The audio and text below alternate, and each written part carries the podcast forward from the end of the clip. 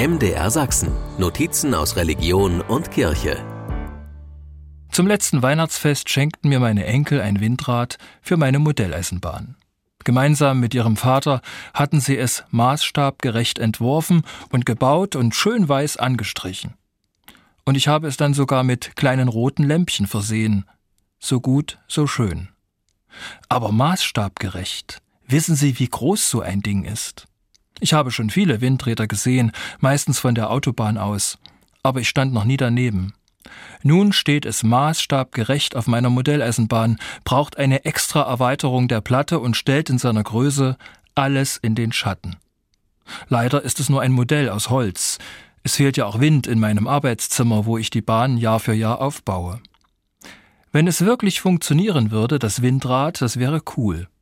Denn meine Eisenbahn verfügt sage und schreibe über etwa 400 Lämpchen. Jedes Haus ist beleuchtet und die Straßenbeleuchtung ist gut ausgebaut. Auf meiner Eisenbahn muss niemand im Dunkeln nach Hause gehen. Ein Lichtermeer. Ob ein Windrad in Wirklichkeit reichen würde für die kleine Stadt, die sich da zwischen den Bahngleisen ausbreitet?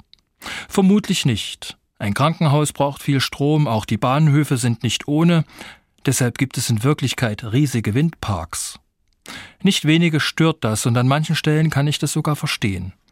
Es würde Gottes Schöpfung verschandeln, sagte mal jemand zu mir. Aber ist es nicht gut, dass diese Dinger in ihrer Unübersehbarkeit und Größe deutlich machen, wie viel ich als Mensch verbrauche?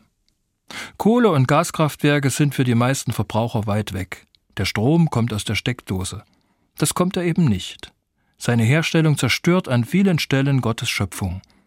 Ein Windrad hält mir vor Augen, wie groß der Verbrauch der kleinen Menschen ist und lässt mich über die richtigen Relationen nachdenken. MDR Sachsen. Notizen aus Religion und Kirche.